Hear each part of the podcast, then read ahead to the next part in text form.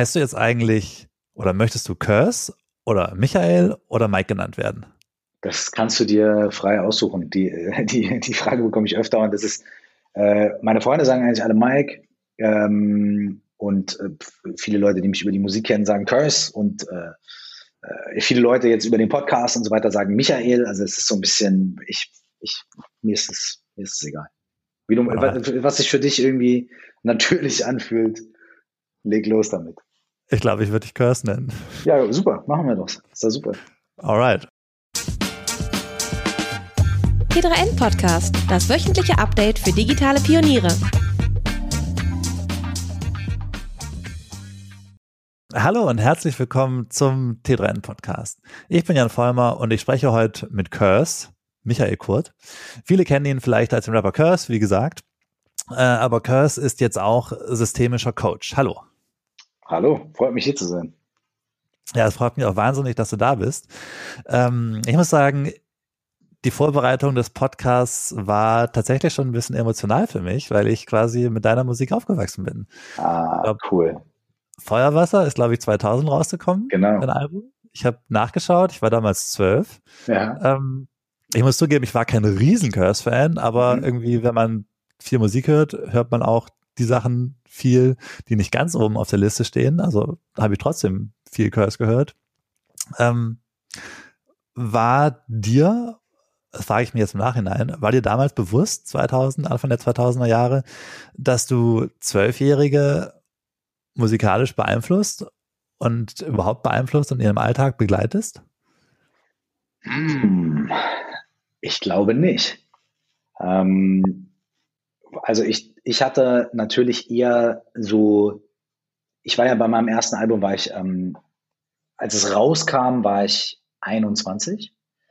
Ähm, und ich habe da, glaube ich, eher die, ähm, ich habe natürlich eher geguckt auf so meine eigene Peer Group, weißt du? So äh, mhm. wahrscheinlich eher so auf die 18 bis 30-Jährigen oder 18 bis 25-Jährigen oder sowas. Ne? Also die Leute, die auf den Hip-Hop-Jams und Rap-Konzerten oder auf dem Splash-Festival oder sowas dann da halt quasi vor mir ähm, standen. Mhm. Und äh, habe natürlich da nicht so auf dem Schirm gehabt, äh, dass es auch vielleicht Leute hören könnten, die 12 oder 50 oder sowas sind oder sowas. Ne? Ähm, ich habe mir sowieso am Anfang nicht so viele Gedanken äh, darüber gemacht, wer das vielleicht hören könnte und was das vielleicht auslösen könnte und so weiter. Ich wollte einfach irgendwie der krasseste sein und das krasseste Album machen und äh, so halt, weißt du? Ich hatte da eher so und ich war ja so, ah, das muss jetzt, jetzt, jetzt geht's rundmäßig. Äh, so, das waren eher so meine Gedanken damals. Aber waren das dann eher auf deinen Alben, waren das dann eher ungefilterte Gefühle oder war das eher so die, die Ambition, wie du gerade sagtest, der krasseste, der krasseste Rapper zu sein, das krasseste Album zu machen? Beides. Also ähm, Kunst ist ja immer sowieso schon ein Filter. Ja? Das heißt, selbst wenn ich auf einem Song über, über, ähm, über eine Erfahrung spreche oder einen, ein Gefühl oder ein Erlebnis, ist ja das Stilmittel, also die Art, mich auszudrücken, die Art, wie der Text geschrieben ist und so weiter, ist ja immer schon wie so eine Art Filter. So, ne? äh, was nicht heißt, dass das dann nicht echt ist. Vielleicht wird es dadurch sogar vielleicht noch mehr auf den Punkt. Ähm, aber es ist immer schon dieses Stilmittel Musik bringt ja schon immer eine zusätzliche Ebene dazu. So. Also ist es natürlich immer so, wenn ich einen Song schreibe, geht es mir nicht nur darum, jetzt einfach über ein Gefühl zu sprechen, sondern ich will ja auch, dass es ein guter Song wird. Denn sonst hören sich den die Leute ja auch gar nicht an oder ich höre ihn mir ja auch nicht an, weißt du? Ich will also nicht nur irgendwie coole Inhalte haben, sondern ich möchte auch gute Musik machen, weil es soll ja auch Spaß machen und entertained sein und die Menschen nachher auch berühren. Und ähm, äh, genau, deswegen ist mein Anspruch immer beides. Mein Anspruch ist immer irgendwie die Message, den Inhalt so gut wie möglich zu transportieren, aber natürlich auch, dass der Beat so nice wie möglich ist und der Mix gut und ich das cool eingerappt habe und das ganze Paket stimmt. So, das ist mir, das ist mir beides genauso wichtig. Und am Anfang, äh, wo aber der Unterschied liegt, früher, ich glaube vor, vor 20 Jahren, Pi mal Daumen, war ja, so bei mir der, tatsächlich. ja, weißt du, so, da war, da war natürlich mit Anfang 20 so, war mein Fokus natürlich viel mehr auf so einem, schon noch viel mehr auf Wettbewerb. Schon noch so, ne, ich habe natürlich geguckt, was machen die anderen Kollegen, was macht irgendwie Sammy Deluxe, was macht, äh, was machen massive Töne, was macht Afrop, was macht, ähm, keine Ahnung, wen es zu der Zeit alles gab.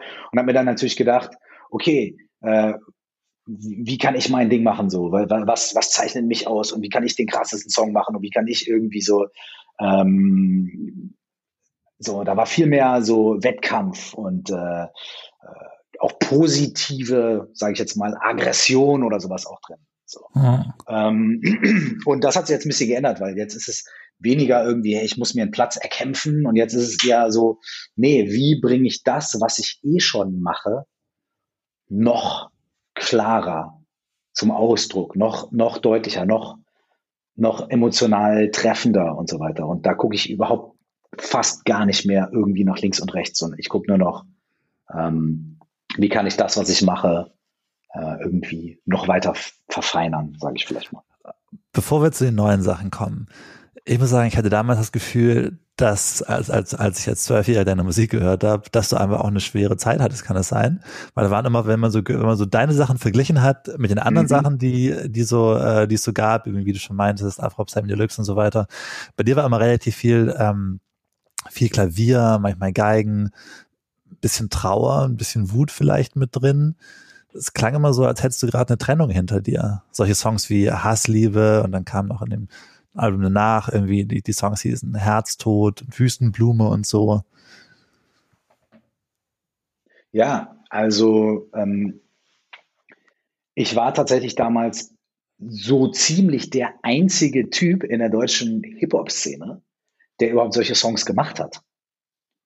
Ähm, auf meinem ersten Album waren halt so Songs wie Hassliebe oder Wahre Liebe oder Entwicklungshilfe oder Unter vier Augen oder Schlussstrich. Also die Hälfte des Albums war, waren, waren Storytelling-Songs und Songs, die sich ähm, mit, mit, mit Gefühlszuständen auseinandergesetzt haben. So.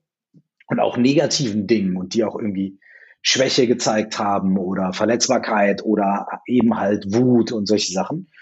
Und die meisten anderen Kollegen haben das gar nicht gemacht. Äh, die waren halt mehr auf einem Representer-Film oder irgendwie äh, partymäßig unterwegs oder da ging es halt einfach irgendwie um andere Themen und um ein anderes Lifestyle-Gefühl. Das war bei mir von Anfang an immer schon anders.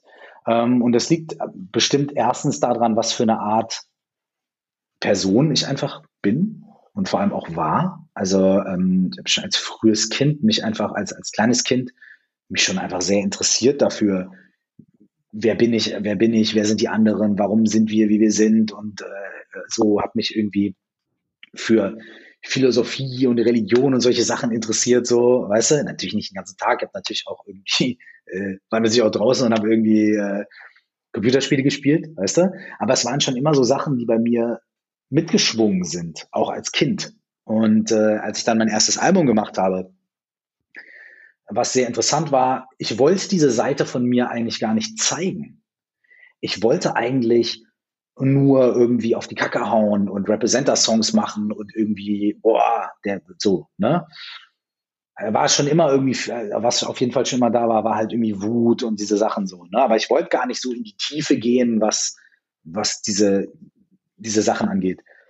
Aber dann habe ich halt mal so ein, so eine Strophe geschrieben oder so und, und mein ganzes Umfeld war so, Alter, äh, das bist du, so, da, da, so, wir kennen dich als Mensch und so weiter und das, da, so, das bist wirklich du und bitte gib uns davon mal einen ganzen Song und bitte, äh, was denkst du über dieses Thema oder wie berührt dich das und immer wenn man miteinander redet, so, dann reden wir über solche Sachen und warum hören wir das nicht in deiner Musik? Also haben die Leute aus meinem Umfeld gesagt, so. Und dann war ich halt so, mh, hm, Zähne knirsch, Zähne knirsch, ja.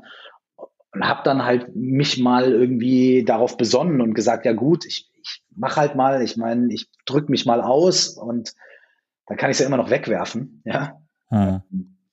Und dann habe ich das gemacht äh, und habe entdeckt, dass auch mir das ähm, was Neues eröffnet hat, was ähm, äh, was ich davor irgendwie jahrelang auch zurückgehalten habe, weil ich immer, weil ich dachte, ich muss da irgendeinem gewissen Bild entsprechen oder das geht nicht oder so. Ne? Lustigerweise war, glaube ich, der, der erste oder zweite Rap-Text, den ich geschrieben habe mit zehn oder sowas oder elf, war direkt so ein Text, war direkt irgendwie was in Anführungsstrichen tiefergehendes oder so, aber ich habe das dann ein paar Jahre wieder außer Acht gelassen. Ähm, und dann irgendwie quasi wiederentdeckt, als ich mein erstes Album gemacht habe. Und dann bin ich halt, weil es halt zu der Zeit super ungewöhnlich war, war ich halt dann direkt äh, der Typ, der, der das macht. Ich war dann halt ja direkt irgendwie, die Leute haben mich weniger am Anfang irgendwie wahrgenommen dafür, dass ich einfach irgendwie krass gerappt habe und alles auseinandergenommen habe. Und die haben mich halt viel mehr dafür wahrgenommen, dass ich solche Songs gemacht habe. Und, ja, du äh, warst der mit den Emo-Texten. Genau. Und das ist dann natürlich, das, das bleibt dann natürlich so ein bisschen, und wenn du dir jetzt äh, Feuerwasser oder auch das zweite Album von ihm nach außen oder auch, wenn du dir eigentlich alle Alben von mir anhörst, da sind immer genauso viele Songs drauf, auf denen ich ey, krass rappe und irgendwie flexe und so weiter. Ähm, aber hängen geblieben ist bei den Leuten meistens äh, das Storytelling und die emotionalen Sachen. Und am Anfang habe ich da auch krass gegen angekämpft, weil ich wollte ja, ich wollte mich nicht in eine Schublade stecken lassen, weißt du? Äh, mhm. Ich wollte ja irgendwie nicht nur der sein, der Emotext hat, sondern ich wollte auch der sein, oder ich meine, ich wollte auch, dass die Leute die andere Seite von mir auch wahrnehmen. Weil ich habe äh, auf meinem ersten Album einen, Song mit Ton, der damals einer der krassesten Rapper war, auf meinem zweiten mit Savage und äh, gibt es auch viele ja. andere Beispiele, wo jedes Mal, wenn die Leute mit mir auf einem Track waren, von denen man gesagt hat, das sind so diese krassen Rapper, wenn du dir die Songs anhörst, hörst du, da wird gegenseitig zerstört. Weißt du? Da gibt's dann mhm. nicht nur irgendwie, ah ja, da kommt der Emo-Curse und dann rappt jetzt der krasse Ton, sondern das war schon so, nee, nee, die schenken sich da gegenseitig äh, ein. So. Aber das ähm, haben weniger Leute wahrgenommen. Aber heute ist mir das ja auch klar. Ich meine, äh, ich meine, solche Songs wie Wahre Liebe oder Hassliebe, das waren halt Songs, die hat halt niemand anders gemacht. Es gab halt nur Curse. Heute gibt's dann Casper und halt alle möglichen anderen Leute, ne? Aber damals gab es es halt nicht. Wie war das Feedback aus der Szene dazu? Haben die Leute dann irgendwie, haben, haben die krassen Zerstörer-Rapper dann gesagt, was los, Curse? Oder waren die, Gar nicht. das cool? Oder? Die krassen Zerstörer-Rapper, sag jetzt mal Azad, Savage, äh, Tone, Sammy und solche Leute, das waren ja die, mit denen, mit denen habe ich zusammen Mucke gemacht damals schon. Also das die waren die cool. Leute, die fanden das super cool. So. Ähm, aber natürlich gab es auch andere Leute, die, die äh, jetzt nicht so die krassen, weil die waren nämlich so die Leute, die, so, ich sage jetzt immer die krassen Zerstörer-Rapper, um das mal so, um mal, wir, wir nutzen hier so, so, so krasse Lass Worte. Weißt bleiben, ja. Die krassen Flexer, die krassen Zerstörer-Rapper, die haben es ja, die haben es ja gecheckt, die haben ja gesagt, okay, das ist ein krasser Rapper, aber der macht auch das andere Zeug. Und deswegen können wir den nicht disrespekten, weil wir wissen ja, dass der, weißt du, der kann's ja. So, er entscheidet sich nur dazu, was anderes zu machen. Aber natürlich gab es auch andere Leute, die das gar nicht auf dem Level gesehen haben, sondern die das eher so oberflächlich betrachtet haben, die eher gesagt haben, der redet über seine Gefühle, voll scheiße, voll der Weirdo, bla bla bla. Ja. Das natürlich auch. Aber äh, was willst du machen? So, wenn du heute einen roten Pulli anhast, begegnen dir zehn Leute und fünf sagen, boah, geil, roter Pulli, fünf sagen, boah, wie kann man einen roten Pulli anziehen? Also, ja. äh, also, das hat mich früher schon natürlich beschäftigt, weil da früher irgendwie auch dieses Ego war. Ich wollte ja auch irgendwie, dass alle sagen, wow, weißt du? Äh, und nicht nur irgendwie 50 Prozent. Aber das ist natürlich Quatsch. Das funktioniert nie. Eine erfolgreiche E-Mail-Strategie umzusetzen ist wahrscheinlich der wichtigste Marketing-Hack, um neue Kunden zu akquirieren, Kunden zu binden und euren Umsatz zu steigern. Mit Mailjet, einer All-in-One E-Mail-Marketing-Lösung, erstellt, versendet und überwacht ihr Marketing- und Transaktions-E-Mails, wie zum Beispiel Newsletter oder Versandbestätigungen. Mit Mailjets Expertise stellt ihr sicher, dass eure E-Mails im Posteingang eurer Empfänger ankommen und nicht im Spam-Ordner landen. Mit einem Team und Rechenzentren in Deutschland ist Mailjet eine DSGVO-konforme plattform Software, der mehr als 130.000 Unternehmen weltweit vertrauen. Für weitere Informationen besucht einfach mailjet.de. M-A-I-L-J-E-T.de. Du hast irgendwann aufgehört, Musik zu machen. Du hast zumindest eine längere Pause gemacht. Kannst du was über den Moment erzählen, als du gedacht hast, okay, ich muss jetzt hier ein, äh, eine Rap-Pause einlegen, so funktioniert das nicht? Also, weil es lief ja eigentlich gewissermaßen ja. für dich. Äh, nein, ich kann nichts über den Moment erzählen, weil es war kein Moment. Das war ein Prozess.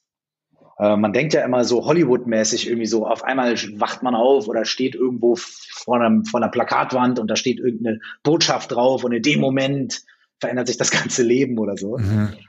So war das, so war das nicht. Es war ein Prozess und der Prozess ging über mehrere Jahre und ähm, äh, der Hintergrund davon ist so ein bisschen, dass äh, ich immer gedacht habe, wenn ich das mache, was ich liebe, nämlich Rapmusik, dann werde ich glücklich. Man kennt ja diesen Spruch, finde den Job, den du liebst und du wirst nie wieder einen Tag arbeiten in deinem Leben. Ja. Ne? Das ist ja so ungefähr, als ob man sagt, finde die Partnerin oder den Partner, den du liebst und du wirst dich nie wieder streiten. So. Das ist natürlich totaler Quatsch. So. Also jeden Job, den man macht, alles, alle Dinge im Leben sind damit verbunden, dass es auch mal schwierige Zeiten gibt und dass man sich auch mal durchkämpfen muss und dass es auch mal nicht so klappt, wie man, wie man glaubt, so oder wie man sich gewünscht hat. So. Und das ist auch okay und das ist auch, auch schön. So. Ich habe aber ähm, immer irgendwie diesem vermeintlichen Glück hinterher gejagt und habe ähm, hab, äh, gedacht, ah, jetzt habe ich mein Album draußen und jetzt bin ich auf Tour und ich spiele jetzt auf den Festivals und ist auch geil und macht auch Spaß.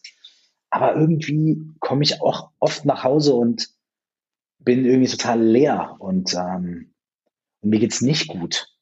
Boah, da stimmt ja was nicht. Ich glaube, ich muss mehr machen. Ich muss mehr arbeiten. Ich muss mehr Erfolg haben. Ich muss mehr Geld verdienen. Ich muss größere Shows spielen. Weißt du? Ich muss irgendwie mehr Energie rausgeben. Ich muss mehr, mehr, mehr, mehr, mehr.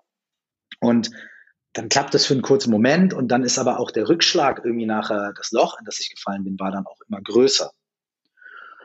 Und irgendwann kam es auch zu dem Punkt, dass ich mich selbst extrem ausgebrannt habe, weil ich gemerkt habe, ich muss, also um, um einen größeren Kick zu bekommen, so oder um ein kurz, kurzes Gefühl von, ah, okay, ah, mir geht's gut zu bekommen, muss ich exponentiell immer mehr machen. Also ich habe dann doppelt so viel gearbeitet, mich aber nur zehn Prozent anders gefühlt. Hm. Ich weiß nicht, ob du das nachvollziehen kannst. So. Ja, ich glaube schon. Das ist vielleicht ein bisschen so, ich, ich weiß es nicht, ich habe noch nie irgendwie großartig Drogen konsumiert, aber da gibt's ja auch irgendwie den Effekt, irgendwann, Zigarettenrauchen ist vielleicht zum Beispiel, als ich zum ersten Mal eine Zigarette gezogen habe, war ich nach einem Zug fünf Minuten irgendwie uh, total high. Ja. Hm. Und nachher habe ich am Tag eine Schachtel geraucht, habe überhaupt nichts mehr gefühlt. So. Und so ähnlich war das da vielleicht auch so. Ich musste immer mehr machen und es ist irgendwie, und dieser Prozess hat mich halt immer unglücklicher gemacht und immer mehr ausgebrannt. Und ich habe auch irgendwann das Gefühl gehabt, ey, ich muss irgendwie mit der riesigen Rohrzange kommen und irgendwie mit drei Mann mich hier irgendwie reinstemmen, um irgendwo ein kleines Schräubchen einen Millimeter nach links zu bewegen. Hm. Und dann habe ich halt einfach äh, für mich immer mehr gemerkt, ey, das kann so nicht weitergehen, weil irgendwann falle ich um. So. Und ähm, dann habe ich versucht, erstmal irgendwie zu gucken, ja, kann ich irgendwie was in meinen, kann ich irgendwas verändern in meinem Setup? Und dann habe ich mich irgendwie von meinem Management getrennt und vom Label getrennt und vom Palar und so weiter und habe erstmal irgendwie aufgeräumt und ganz viele Sachen irgendwie versucht, im Außen irgendwie zu justieren. Aber dann habe ich gemerkt, also immer noch mit der Idee, ja. dann irgendwie mit einem neuen Label, mit einem neuen Management genau. erfolgreicher zu sein. Ja, oder anders oder ne, so. Und nicht nur erfolgreicher, ich war so ein bisschen von dem erfolgreich Ding weg ähm, und war dann mehr so auf, äh, ja, dann, dann, dann, dann kann ich mir mein Leben anders gestalten oder sowas. Ne? Mhm. Aber es war dann so ein bisschen so, das habe ich dann nachher gehört, das fand ich ein sehr schönes Bild. Es ist so, als ob du die, das Klingelschild auswechselst, aber es wohnt immer noch der gleiche Mensch in der Wohnung. So. Mhm steht ein anderer Name dran, aber es ist noch die gleiche Person in der Wohnung. So. Und äh, also quasi irgendwie im Außen alles verändern, aber eigentlich in der Essenz und im Kern und im Herz irgendwie noch die gleichen Mechanismen haben, nämlich ähm, bestimmte Dinge halt einfach verd zu verdrängen oder mit bestimmten emotionalen Zuständen nicht umgehen zu können oder die nicht sehen zu wollen, die nicht annehmen zu wollen, sich denen nicht widmen zu wollen.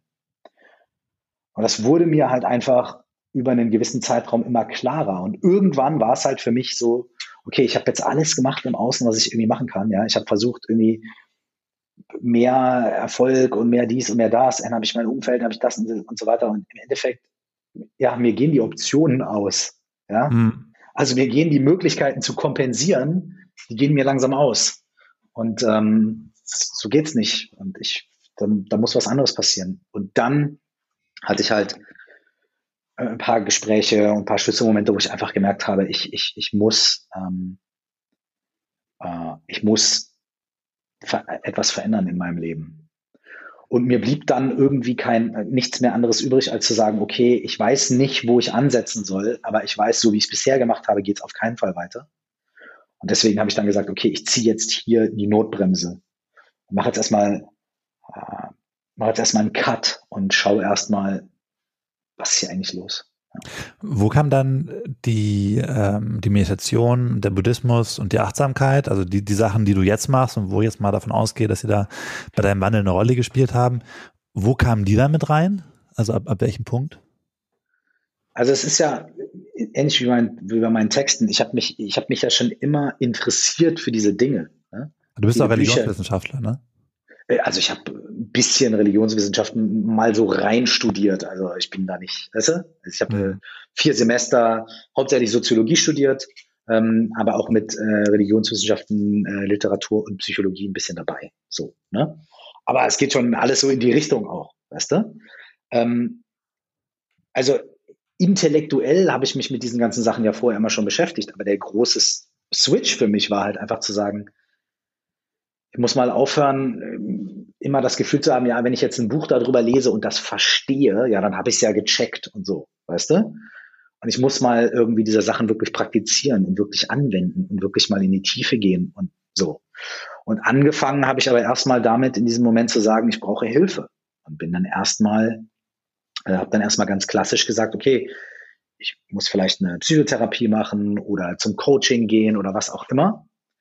Und das war so eine meiner ersten Anlaufstellen, einfach zu sagen, okay, ich, ich brauche Unterstützung und ich brauche eine Person, die mich da irgendwie begleitet. Ja, und so hat das dann eigentlich bei mir angefangen, dass ich, dann habe ich mehrere Termine gemacht und habe mit mehreren Menschen gesprochen und irgendwann hat sich dann rauskristallisiert, so mit einer bestimmten Person, mit der habe ich dann über einen längeren Zeitraum irgendwie gearbeitet an den Sachen. Und auf diesem Weg, ich hatte gar nicht, ich hatte überhaupt nicht vor, irgendwie mal zu meditieren oder zu Buddhismus, habe ich überhaupt nicht vorgehabt, weil ich wollte eigentlich irgendwie meinen Scheiß anhaken kriegen und Strategien lernen und sowas halt, weißt du? Mhm. So, so. Und dann kam das so ein bisschen wie so durch Zufälle halt einfach. Ne? Irgendwann saß ich halt bei meinem äh, damaligen ähm, Therapeuten, könnte man sagen. Und der meinte dann, ja, hast du schon mal meditiert? Und ich halt so, ja gut, ey, früher vor dem Judo irgendwie so, weißt du, mal irgendwie so zehn Sekunden geschwiegen. Und er so, nee, nee, ich meine so richtig, ne, Praxis. Und ich so, äh, nee, das mache ich mal, wenn ich 80 bin. Weil da wird man ja passiv und ich will aber ja noch was reißen im Leben und so, ne? Und dann meinte der zu mir so, ja, du weißt schon, dass irgendwie MMA-Kämpfer irgendwie vor dem Wettkampf meditieren. Sind die dann passiv? Und ich so, äh, ja, nee. Und er sagt, ja, du weißt schon, dass Steve Jobs und Richard Branson meditieren. Sind die passiv? Ich so, ja, nee, aber mh, hm, ja, bei mir ist das anders, bla bla. Und er so, okay, Schnauze, wir machen jetzt mal eine Übung. So. Und dann haben wir halt, ähm, hat er mir, mit mir eine, eine bestimmte Meditationspraxis gemacht, die eher so eine analytische Meditation war. Also wir haben uns quasi, äh, also ich habe mit Fragen so meditativ quasi mein eigenes Selbstbild erforscht und es hat so, es war eine einzigartige Erfahrung für mich. Das war so ein Aha-Moment. Das war so, man steht auf einmal irgendwie auf der Straße im Regen vor der, vor der Litfaßsäule und da steht irgendwie der eine Satz drauf, der, der alles verändert. Das war für mich so ein Moment. Das war quasi eine Session, wo du gedacht hast, wow. Genau, es war eine, also es waren viele, es gab viele solche Momente die haben sich aber erst eingestellt, als ich mich auf diesen Weg begeben habe, weißt du? Der ganze Weg dahin war ein jahrelanger Prozess und als ich dann die Entscheidung getroffen hatte und auf den Weg gegangen bin, dann kamen diese Aha-Momente. Ich war für die davor vielleicht gar nicht so offen. Und da kam halt so ein Aha-Moment mit Meditation. Das hat bei mir halt bewirkt, dass ich wochenlang hat mich das nicht losgelassen. Und ich habe gesagt, ey, ich, ich, so da geht's lang. So, das ist, ich, ich irgendwas, da, da, da ist was, ich muss, muss das irgendwie kennenlernen. Und äh, so hat es dann halt angefangen. Dann bin ich halt in irgendwelche, ich habe damals in Köln gewohnt, ich habe einfach mal gegoogelt und überall, wo Meditation quasi drauf stand, bin ich dann hingelaufen und habe gesagt, okay, ich weiß nichts, ich kann nichts, schießt mal los. So, ich gucke mir das jetzt mal an. Ähm, ja, und so, so hat das dann, so hat diese Reise dann begonnen. Warst du dann in so Meditationsretreats oder wie kann man sich das vorstellen? Alles. Ich habe alles gemacht. Also äh, von Zen-Meditation mit äh, Dieter und Günther in irgendeiner Turnhalle, drei Stunden die Wand angucken, ja, bis zu ähm, mit 20, äh, mit 50er Hippie-Damen in gebartigten Gewändern, halbnackt zu Dr. Alban tanzen, ja, bis zu äh, mehrtägige stille Retreats äh, wirklich, ich habe mir einfach, einfach alles gegeben, weil ich einfach gesagt habe, ey, ich, ähm, ich weiß es nicht. Ich habe keine Ahnung. Und ich habe irgendwie die ganze Zeit irgendwie hier mein Rapper-Ding gemacht und anscheinend hat es ja nicht so funktioniert äh, mit dem Glücklichwerden oder mit dem mit sich selbst zufrieden sein oder was auch immer. Und jetzt stehe ich quasi mit leeren Händen hier und jetzt, okay, alles klar, ich bin für jeden Scheiß bereit, let's go. Wir gucken, was passiert.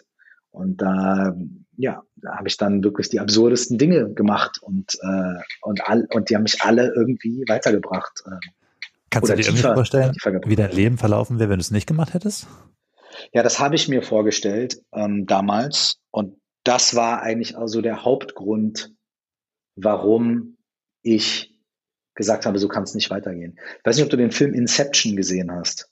Ja, ähm, ja, da, da gibt es ja so ein bisschen so eine, so eine, so eine, so ein unterliegendes Thema, dass so der Hauptprotagonist, Leonardo DiCaprio, alle Missionen und alles irgendwie immer versaut, weil er ganz, ganz, ganz tief in seinem Unterbewusstsein eine, eine, eine ungeklärte Sache hat mit seiner Frau, mit dem Tod seiner Frau. Ah ja, stimmt. Und, und egal was der macht, der ist der Beste in dem, was er macht, aber es ist immer irgendwie zum Scheitern verurteilt, weil es dieses, weil es da Sachen gibt, die er nicht geklärt hat. Und so, darin habe ich mich irgendwie wiedergefunden und habe gesagt, ich kann, ich, ich werde, vielleicht werde ich in meinem Leben nie irgendwie zufrieden sein können, glücklich sein können, nie irgendwie wirklich Lebensfreude verspüren können, weil es immer irgendwelche Sachen gibt, die ganz tief sitzen, die es mir sabotieren. Und das kann so nicht weitergehen. Und ich muss mir diese Sachen angucken, die da tief sitzen. Aber äh, mal nachhaken, wie hast du das ganz praktisch gemacht? Weil vorher war dein Beruf ja schon Rapper. Also ich meine, ich meine mir ist, ist klar, ja auch man, immer noch, ne? So. Oder ja, ja, aber nur Rapper, sagen wir es mal so. Und du, du bist ja nicht wahrscheinlich, ich weiß nicht genau, wie so ein Rapper-Leben so aussieht, aber ich will aber nicht davon ausgehen, dass es so komplett 9 to 5 war, aber schon auch mit Arbeit verbunden. Und hast du diesen Beruf dann einfach quasi irgendwie einfach aufgehört und gesagt, okay, jetzt stehe ich morgens auf, ich gehe nicht ins Studio, ich gehe nicht in mein, äh, zu meinem Plattenlabel, um irgendwelche Sachen auszuhandeln, ich gehe nicht auf ein Festival, sondern ich gucke, welche, äh, welche Meditationsangebote gibt es hier in der Kölner Nachbarschaft? Oder, oder wie sah dein Alltag da aus in dieser Umbruchsphase? Also es war schon so, dass ich, dass mir bewusst war, dass ich jetzt erstmal irgendwie äh, eine Menge äh, Geld irgendwie liegen lasse, weil ich eben keinen neuen Plattenvertrag mache, nicht auf Tour gehe, kein neues Album mache und so weiter. So. Und ich hatte mir jetzt auch nicht so wahnsinnig viel zurückgelegt, dass ich jetzt sagen konnte, ach du, ich bin jetzt erstmal zwei Jahre total safe und so. Ähm, und es war auch echt schwierig, also weil, äh, ja, also ich bin tatsächlich von meiner großen Wohnung in eine anderthalb Zimmerwohnung gezogen. Ich habe keine teuren Mietautos E-Klasse mehr gefahren, sondern ich habe dann irgendwie ähm, mir, ich saß dann halt wieder im Polo äh, Secondhand oder Third oder Fourth Hand, keine Ahnung. Mhm. Ähm, und äh, ja, das war schon so.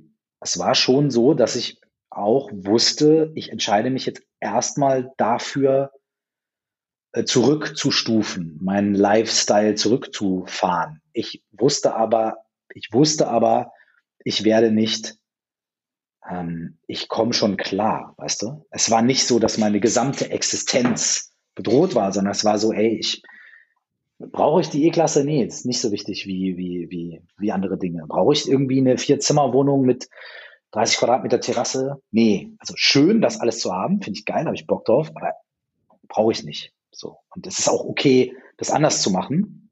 Ich hatte in dem Moment, zu dem Zeitpunkt halt auch keine Familie und, und diese Verantwortung nicht, also keine Kinder oder sowas und diese Verantwortung nicht. Das heißt, ich habe mich da natürlich auch in einer Situation befunden, in der ich mich dazu entscheiden konnte, zumindest für einen Moment so einen radikalen Schritt auch irgendwie zu wagen. Aber ich habe natürlich nicht alles äh, stehen und liegen gelassen. Ich habe weiter mein Studio gehabt. Ich war im Studio, ich habe Musik gemacht. Ich habe halt nur nicht. Musik ist, war und ist ja auch immer meine Leidenschaft. Ich habe nie aufgehört, Musik zu machen. Ich habe nur für ein paar Jahre damit aufgehört, Musik zu verkaufen und darzustellen. Ich habe Songwriting gemacht für andere Künstler. Ich habe äh, mit anderen Acts im Hintergrund gearbeitet, habe Texte geschrieben, Melodien geschrieben, habe und so weiter und so fort. Ne? Ich war musikalisch weiterhin tätig. ich habe mich nur nicht selber auf die Bühne gestellt und gesagt, hallo, ich bin's Curse, äh, hier, hier geht's. Ah, okay. so.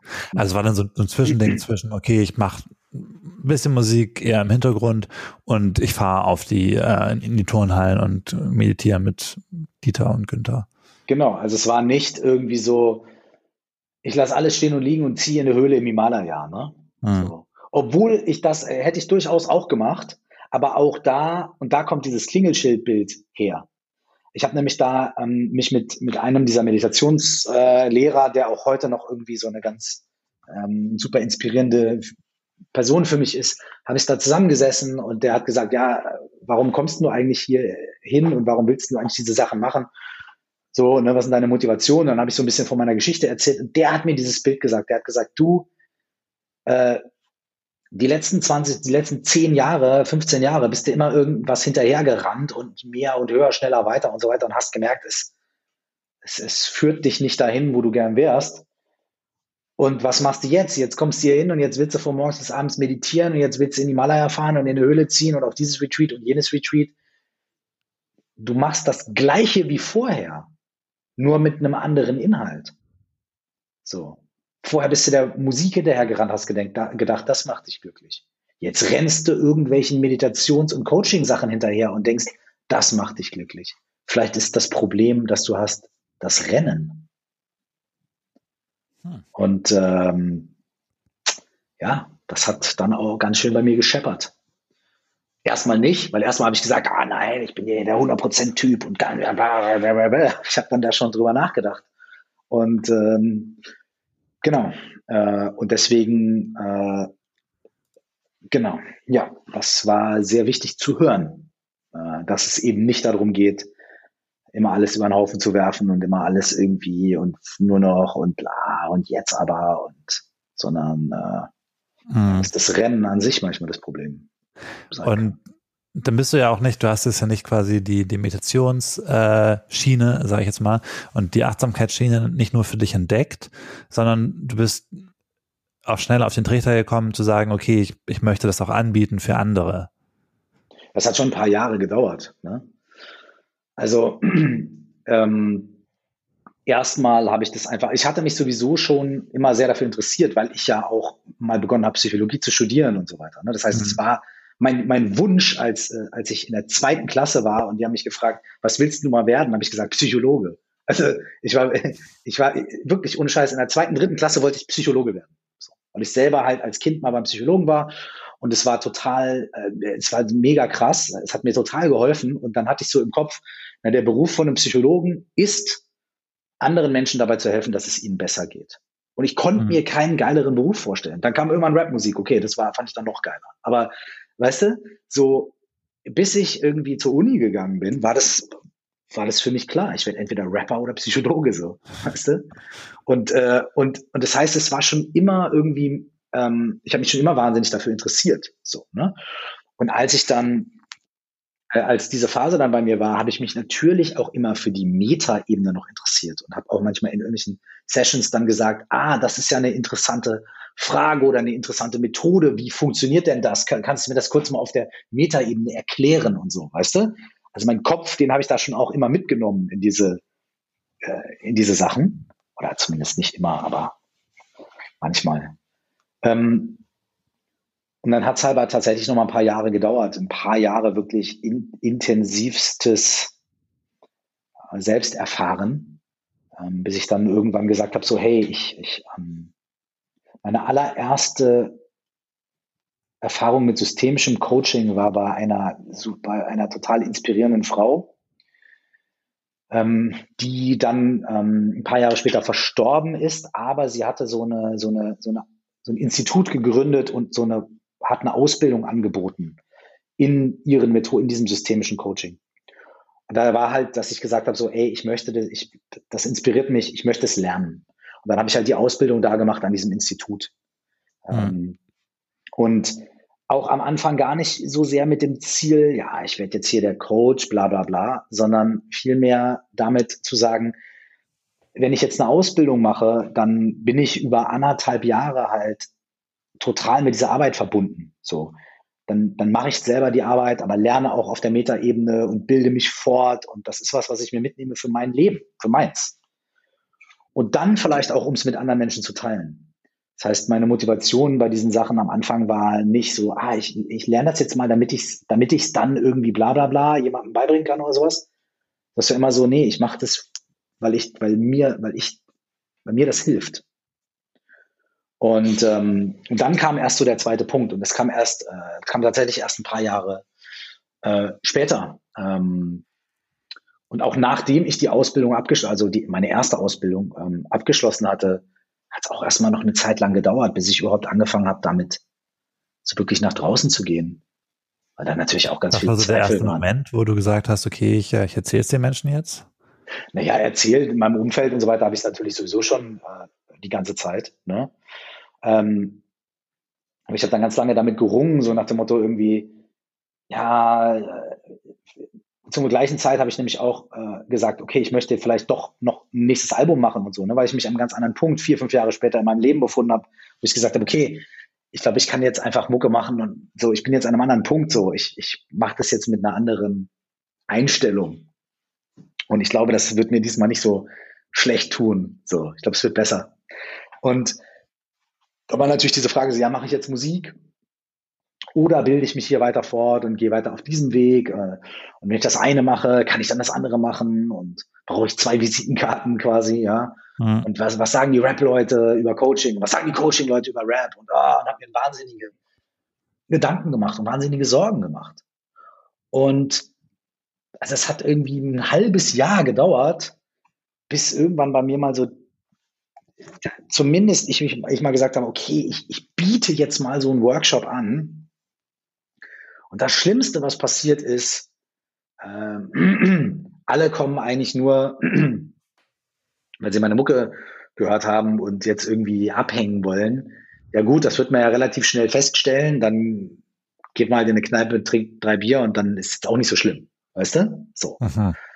Ähm, ja, aber dann kam es tatsächlich ganz anders. Natürlich waren bei dem ersten Workshop die Leute hauptsächlich, weil sie natürlich meine Mucke kannten. Aber die waren alle auch da, weil sie sich für die Themen interessiert haben. Das, das war ein krasses. auch alles Leute, die quasi so ein bisschen wie ich mit zwölf das gehört hatten und irgendwie noch so waren es, ah ja, stimmt, Curse. Oder? Ja, vielleicht. Oder halt auch Leute, die, ne, also es waren natürlich alles Leute, die über meine Musik dazu gefunden haben, aber es waren halt auch alles Leute, die sich für die Sachen interessiert haben und die dann teilweise als Feedback auch zu mir gesagt haben, ja, wir ja, interessieren uns natürlich schon länger für Meditation oder diese Sachen und so, aber irgendwie, wenn du das anbietest, haben wir einen anderen Zugang dazu. Dann fällt es leichter zu sagen, ja, da, da mache ich mal so einen Workshop oder da, da habe ich das Gefühl, der hat mir in seinen Texten eigentlich schon in den letzten zehn Jahren immer was Ähnliches erzählt. Dem kann ich irgendwie vertrauen. Ich glaube, der meint es, weißt du, ich glaube, der meint es wirklich ernst. Hm. Da, da kann ich dann jetzt auch mal zum Workshop gehen. Da, da ist meine Hemmschwelle nicht mehr so groß. Und das war auch das, was ich am Anfang oft gehört habe, als ich meinen Podcast gestartet habe, dann ein Jahr später, ist, dass viele Leute gesagt haben, ja, ich interessiere mich für diese Sachen, aber ich habe nie so wirklich den, den Zugang gefunden. Und jetzt kommt hier dieser Rapper und da denke ich mir dann, ach, da höre ich mal zu und auf einmal spricht, spricht da jemand, der irgendwie das halt auf eine Art und Weise erzählt, mit der ich was anfangen kann. Und das ist natürlich das, das schönste Kompliment. Und am Ende war natürlich so interessanterweise genau das, wo ich dachte, das ist das größte Problem. Und ich, weißt du, ja, der Rapper und ach, jetzt ist der auch Coach, bla bla bla. Und weißt du, die tausend Stimmen in meinem Kopf, die ich so vorausgesetzt habe von anderen Menschen, so die ganzen Zweifel und so weiter, weißt du, und die ganzen Kritikpunkte und so weiter, sich herausgestellt, dass viele davon auch genau andersrum funktionieren, weißt du? Das ist halt eben genau deswegen ähm, äh, manche Leute Zugang äh, zu diesen Themen finden. Und das ist natürlich das aller, was ist das Allerschönste. So. Als ich vorhin so ein bisschen drüber nachgedacht habe über das Thema und irgendwie über die, die, ich meine, deine Geschichte ist ja jetzt schon, wird so wahrgenommen als Rapper turned Meditation Coach. Da ist mir aufgefallen, dass man auch, dass, dass diese, diese Rap-Szene oder dieses Rap-Image, irgendwie so diese, diese Männlichkeit, die oft damit assoziiert wird, ähm, dieses, wir hatten vorhin den krassen Zerstörer als Figur, ähm, dass das ein bisschen so ein natürlicher Gegensatz ist zu dieser Idee der, der Selbstreflexion, der Achtsamkeit, der Meditation. Ähm, Ist es, wie siehst du das? Das sind beides Klischees. Der, der achtsame Fuzzi, der irgendwo in der Ecke sitzt und alles oh, macht, ist genauso ein Klischee wie der Rap-Zerstörer. Das sind Klischees. Ähm, und ähm, wir alle sind so viel mehr als nur eine Sache. Wir alle sind so viel mehr als nur der Bäcker oder nur der Sportler. So, wir alle haben ganz viele Facetten. Und Aber was ich daran spannend finde, ist ehrlich gesagt, dass es ja schon irgendwie, also ich glaube, ich, also ich kann mir sehr gut vorstellen, dass es vielen Menschen geht, so wie dir oder beziehungsweise den, ähm, den Menschen, die zu deinen ersten Workshops gekommen sind, dass sie irgendwie, ich, ich meine, wer, wer viel Rap hört, gibt sich auch viel Content, in dem so diese, diese harte Männlichkeit irgendwie schon sehr rausgestellt wird und sehr irgendwie zur Disposition gestellt wird. Und dass es schwer ist, von diesem Punkt an, an einen Punkt zu kommen, es muss jetzt nicht unbedingt so dieser klischeehafte Achtsamkeitspunkt sein oder überhaupt an einen Punkt zu kommen, kommen, wo man sagt, well, vielleicht denke ich mal meine Aggression nach oder sowas oder vielleicht, also weißt du, was ich meine, dass ich mir gerade vielleicht nicht unbedingt so diese Gegensätze so gegeneinander stellen will, aber dass ich mir vorstellen kann, dass es für viele Menschen irgendwie schwierig ist, wenn man mit dem einen sozialisiert worden ist, irgendwie auch eine Annäherungs Annäherungsweise irgendwie den Weg zu dem jeweils anderen zu finden. Ja, äh, ja und nein. Ähm, du musst dir überlegen, Rap ist auch Kunst und die meisten Künstler sind eigentlich sehr sensible Persönlichkeiten. Das heißt, viele von den Leuten, die du da über ihre krasse Männlichkeit oder Coolness und so weiter reden hörst, das sind auch eigentlich im Herzen sehr sensible Leute, die das auch als Fassade nutzen, äh, sage ich jetzt hier mal so, ne? Die das teilweise auch als Fassade nutzen, um irgendwie sich selbst nicht ins Gesicht gucken zu müssen oder irgendwie ihre Schwäche in Anführungsstrichen vor ihrem Umfeld zu verbergen und so weiter und so weiter. Weißt du? So. Ähm, natürlich gibt's auch äh, die andere Seite davon. Die andere Seite ist genau diese Sozialisierung, wenn du dir den ganzen Tag die Messages anhörst, äh, ja, du darfst keine Schwäche zeigen, du musst hart sein und dies und das und durchkämpfen und bla und mit der Faust und hin und her. Natürlich indoktriniert dich das auch auf eine gewisse Art und Weise. So. Ähm, klar, das, das ist schon, das ist schon so, dass es dann vielleicht einem schwerer fällt. Bei mir hat es ja auch ganz lange gedauert. Also ich habe in meiner Jugend äh, diese Seite von mir und auch in meiner jungen Erwachsenenzeit, diese Seite von mir, die ja ganz krass da war, trotzdem versucht mit allen Mitteln irgendwie ab, äh, platt zu machen und zu unterdrücken, weil die nicht in, ins Bild gepasst hat.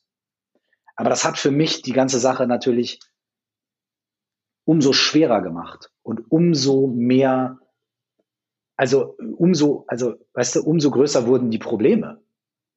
Hm. Ich glaube aber, dass sich das ein bisschen verändert hat heutzutage. Also klar hast du immer noch diesen super Macho-Macho-Rap und so weiter. Aber heutzutage gibt es viel mehr, also die, die, die ähm, Kultur hat sich geändert. Ne? Also sowohl die Rap-Kultur hat sich geändert, als auch so die allgemeine äh, äh zeitgeistige Populärkultur, in der wir leben. Ähm, guck mal, heute gibt es deinen Podcast, meinen Podcast. Es gibt Apps wie Seven Mind und wie oder Headspace. Es gibt irgendwie, also weißt du, Meditation, Achtsamkeit und so weiter ist, ist, ist entstigmatisiert worden. Es wird über mentale Gesundheit offen geredet. Es gibt heutzutage irgendwie Gangster-Rapper, in Anführungsstrichen, sage ich jetzt mal, ja, die irgendwie in Podcasts über ihre Depressionen sprechen und so weiter. Das gibt's heutzutage. Ja. Ähm, äh, es gibt viel mehr Künstlerinnen und Künstler, die offen mit sowas umgehen und manchmal, also gefühlt ist es ja mittlerweile so, wenn kommt ein Newcomer, eine Newcomerin und ich kenne die Mental Health Geschichte dieser Person schon, bevor ich die ersten zwei Songs gehört habe, so. Ne? Das heißt, ja. es, es hat sich total verändert. Ähm, das heißt nicht, dass es nicht immer noch diese, diese Sachen gibt, aber der, die Auswahl ist, äh, die Auswahlmöglichkeiten sind größer äh, die Inhalte sind breiter und auch die Ressourcen sind breiter. Ich glaube, heutzutage wird auch in den Schulen darüber gesprochen. Was ist Depression? Was ist, was sind, was sind Angstzustände? Wie, wie geht man damit um und so weiter? Ähm, und, äh, oder es gibt YouTube-Videos, etc. Als ich 17 war oder 22 war, gab es diese Ressourcen nicht. Da musste man dann irgendwie erstmal den Schritt machen, irgendwo zum super verstaubten äh, Psychologen äh, mit dem Rollkragenpullover irgendwie in die Praxis zu laufen. So als 22-jähriger cooler Rapper, sage ich mal. Ich glaube, heute hat sich das verändert. Es ist immer noch nicht, ähm, äh, es ist immer noch nicht da, wo es vielleicht mal sein kann. Ähm, aber ich glaube, es hat sich schon, es hat sich schon einiges getan. Und deswegen glaube ich auch, dass diese Klischees, die es natürlich immer noch gibt, aber auch beginnen, sich ein bisschen, ein bisschen aufzuweichen, zumindest, weißt du? Vielleicht noch nicht ganz auflösen, aber ich glaube, die weichen ein bisschen auf. Diese Grenzen werden ein bisschen fließender. So. Ähm, und das finde ich gut. Ist ja mittlerweile auch so, du kannst ja auch ein tougher Sportler sein, du kannst ja auch ein krasser Boxer sein und trotzdem irgendwie äh, mental trainieren, was auch sehr, sehr wichtig ist. Und Gibt's ähm, denn, gibt's denn Leute aus deinem alten Umfeld, quasi aus dieser alten Rapper-Szene, die, diese, die diese Entwicklung mit dir zusammen gemacht haben, wo du sagen würdest, ich, äh, Rapper-Namen, die man vielleicht aus den 2000ern kennt, die jetzt Ja, auch irgendwie Klar, es gibt einige Leute. Also ich meine, zum Beispiel, äh, nur als Beispiel, äh, guckst, schau Sammy Deluxe. Äh, Sammy Deluxe äh, engagiert sich äh, für, für, für viele ähm, krasse Sachen im, im, im, im sozialen und im kulturellen Bereich.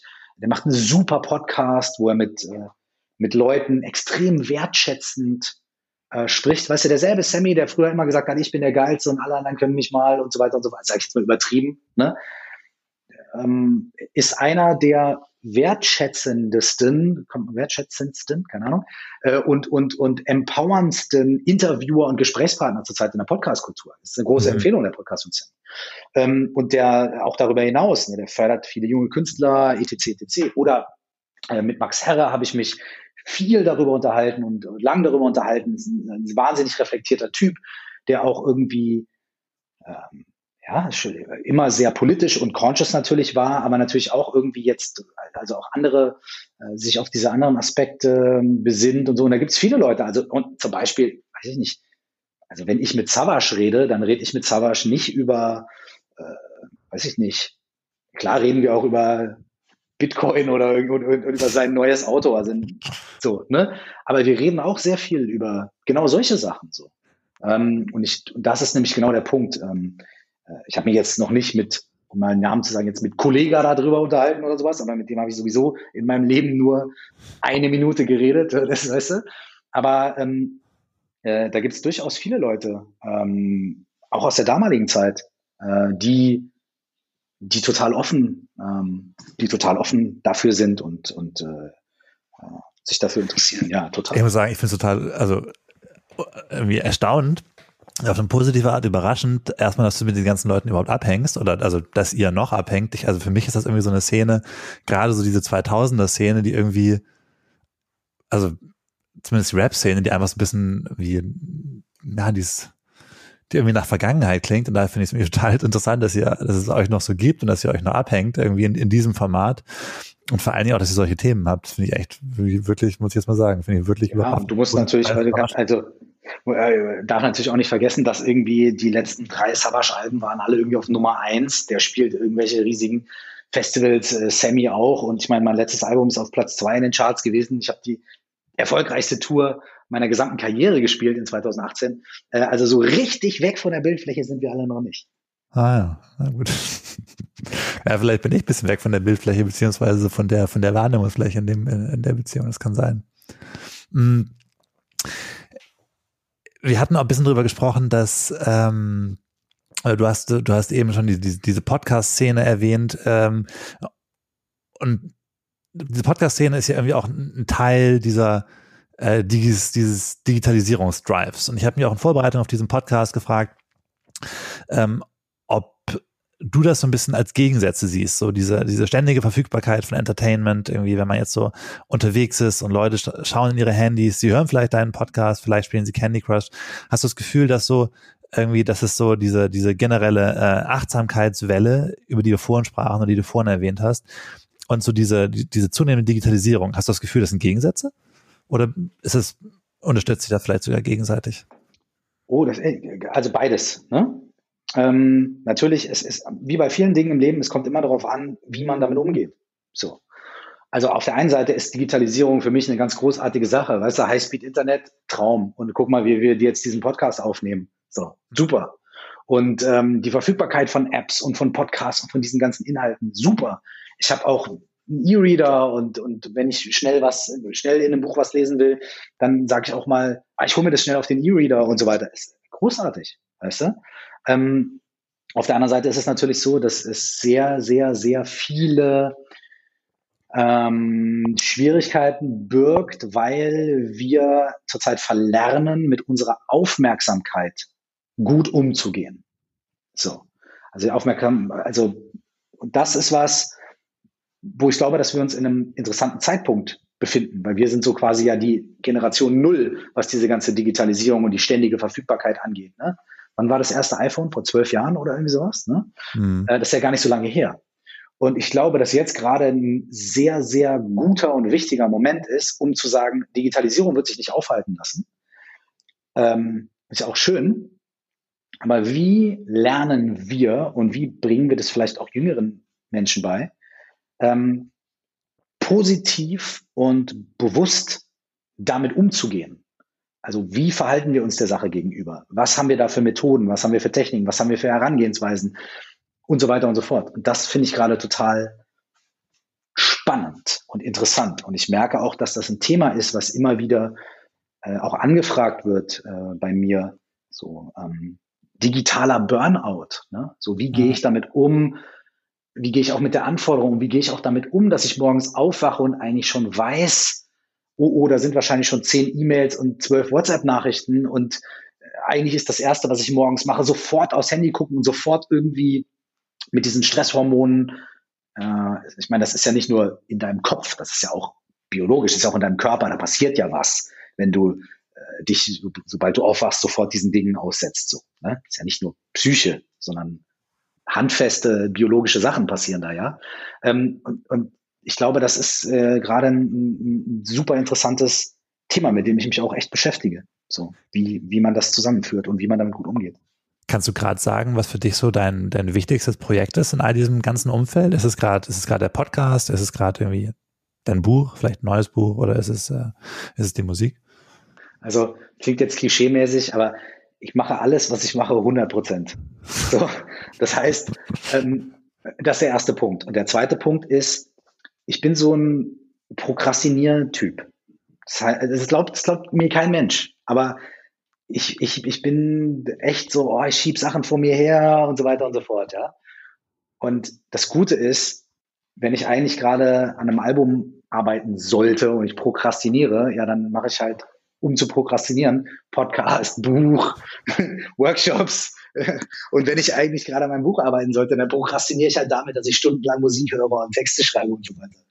Das heißt, ich habe für mich tatsächlich echt ein sehr gutes System gefunden, ähm, dass das alles äh, miteinander irgendwie laufen kann und nicht langweilig wird. Ähm, und jetzt gerade, ich meine, das letzte, letzte Jahr hat bei mir natürlich auch sehr viel einfach durcheinander geworfen und 90 Prozent meiner Planungen halt ja. ins, ins Absurde geführt. Und jetzt gerade ist es so, ich arbeite an einem neuen Album. Ähm, ich arbeite an, an, an meinem zweiten Buch. Äh, ich arbeite ähm, an also mein Podcast kommt ja eh jede Woche, aber ich arbeite auch an, an anderen äh, so digitalen Workshops und Kursen und so weiter. Ich arbeite an all diesen Sachen. Ähm, ich bewahre mir aber zurzeit so eine gewisse Flexibilität, weil ich weiß halt nicht so wirklich, wann kann man wieder geile Konzerte spielen und auf Tour gehen und so weiter.